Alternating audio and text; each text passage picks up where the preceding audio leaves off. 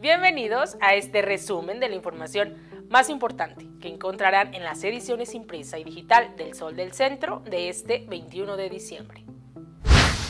Justo en la semana de Navidad, Aguascalientes se enfila a superar los 14.000 casos confirmados de COVID-19 y los 1.500 decesos a causa de esta enfermedad luego de que en las últimas 24 horas las autoridades de salud confirmaron 75 contagios y 10 fallecimientos como consecuencia de la pandemia.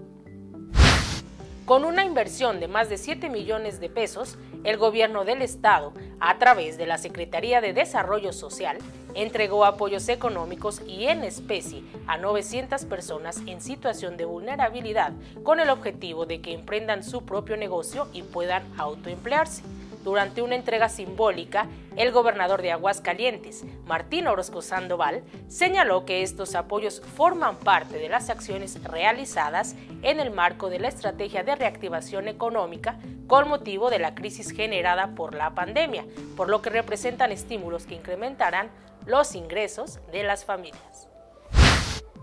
Este fin de semana, la alcaldesa Tere Jiménez dio inicio a la gira de entrega de cenas de Navidad y Año Nuevo, en la que se tiene previsto repartir en lo que resta del mes alrededor de 50 mil pollos a familias en situación vulnerable que habitan en las comunidades rurales y colonias del municipio capital.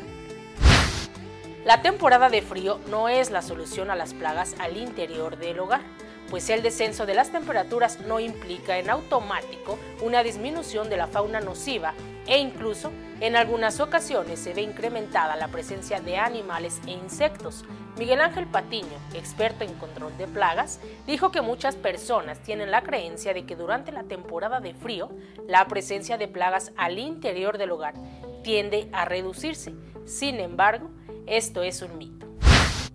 En información policíaca, incontenible racha de suicidios en la entidad y es que durante este domingo se registraron tan solo seis casos de autoprivación de la vida, lo que aumenta la estadística a 186 muertes de quienes deciden terminar con su existencia. Los hechos los protagonizaron cuatro hombres y dos mujeres, dos en Pabellón de Arteaga, uno en Jesús María y los restantes en el municipio capital. En los deportes, grandes resultados han obtenido los selectivos municipales de fútbol de Jesús María, luego de participar en la primera edición de la Copa Gobernador, donde se pudo clasificar a la etapa de Final Four y quedarse con el tercer lugar de la categoría sub-3.